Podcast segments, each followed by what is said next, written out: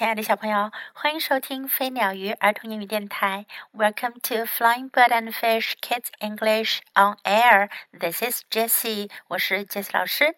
今天是除夕，大年三十。Jessie 老师在这里先给大家拜个早年，祝大家狗年兴旺发达，阖家团圆，身体健康，万事如意，狗年大吉。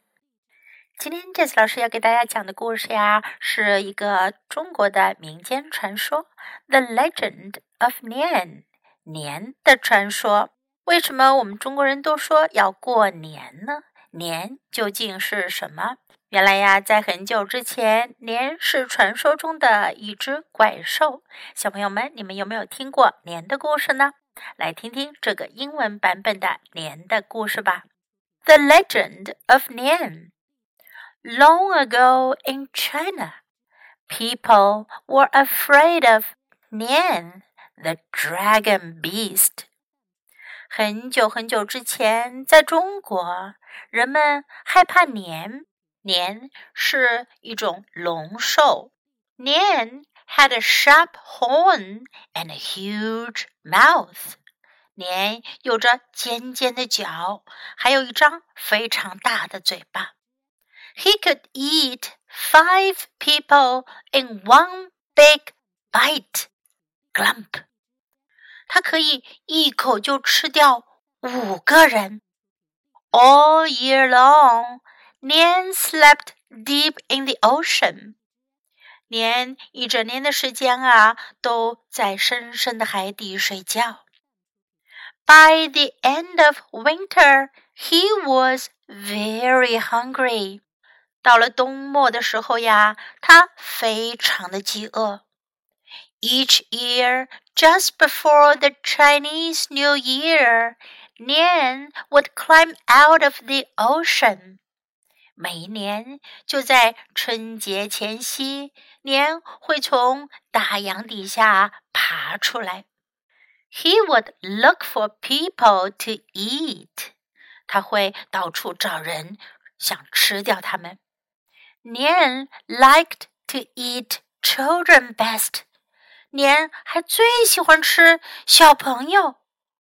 People would run away and hide in a cave. 人们就会跑开，躲在山洞里。One New Year's Eve, a very old man came. 有一年的除夕，来了一位非常老的老人家。 he said he could scare away the beast. 他说他可以吓走年兽。No one believed him, so they hid in the cave.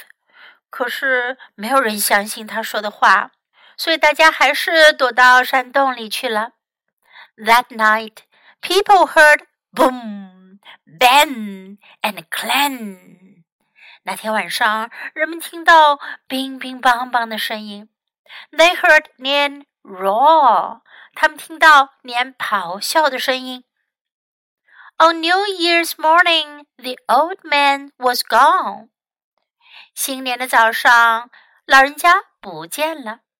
Nian was gone too。年也不见了。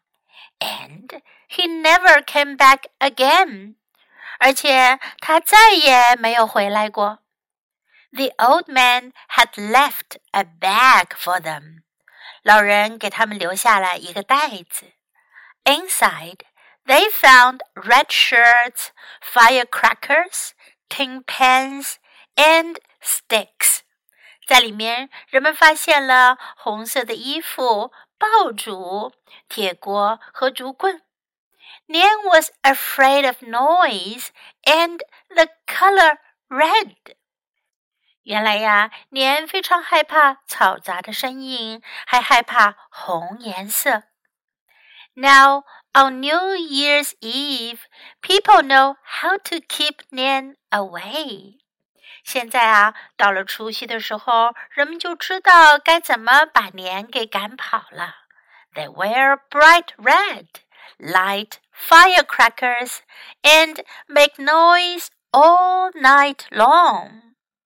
他们穿着大红的衣服，点燃爆竹，并且整个晚上都发出很吵杂的声音。小朋友们听了这个故事，你们知道为什么老人给大家留下的有红色的衣服、爆竹，还有铁锅和竹棍呢？红色的衣服是穿在身上的，爆竹是用来点燃放爆竹的。可是锅和竹棍是用来干什么的呢？你们知道答案吗？Now let's practice some sentences in the story. Long ago in China. Long ago，很久之前，in China，在中国。Long ago in China，很久之前在中国。People were afraid of 年，人们害怕年。在这里啊，年是一个名称，是一种龙兽的名字。People were afraid of 年。All year long。一整年，一整年的时间，all year long。By the end of winter，冬末 就是冬天结束的时候。By the end of winter，he was very hungry。他非常饿。He was very hungry. Each year，每一年，each year。the Chinese New Year 春节，The Chinese New Year. People would run away. 人们会跑开。 People would run away. One New Year's Eve，一个除夕。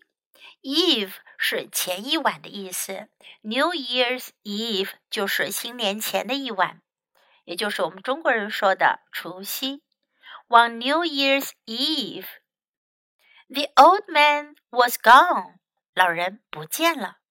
The old man was gone. He never came back again. 他再也没有回来过。He never came back again. They wear bright red. 他们穿着大红衣服。They wear bright red. Now let's listen to the story once again. The Legend of Nian, written by Karen Mockler, illustrated by Chang Chang Hu. Long ago in China, people were afraid of Nian, the dragon beast. Nian had a sharp horn and a huge mouth. He could eat five people in one big bite. Glump. All year long, Nian slept deep in the ocean. By the end of winter, he was very hungry. Each year, just before the Chinese New Year, Nian would climb out of the ocean. He would look for people to eat. Nian liked to eat children best. People would run away and hide in a cave. One New Year's Eve, a very old man came. He said he could scare away the beast. No one believed him, so they hid in the cave. That night, people heard boom, bang, and clang.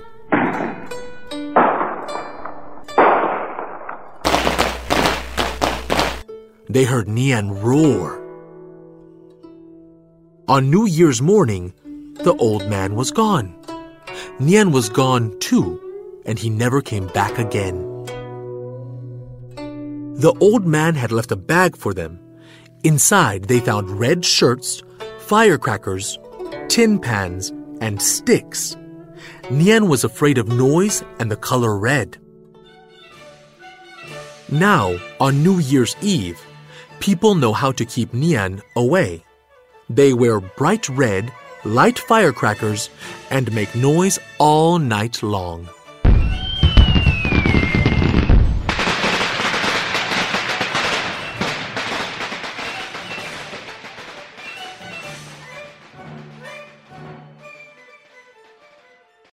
朋友们，今天的故事就讲到这里 Do you like this story in English？你们喜欢这个英文版本的关于年的故事吗？这下子你们知道为什么我们新年的时候都要穿大红衣服以及燃放鞭花炮竹啦。Thanks for listening. Happy Chinese New Year. I see you in the Year of Dog. 我们狗年再见。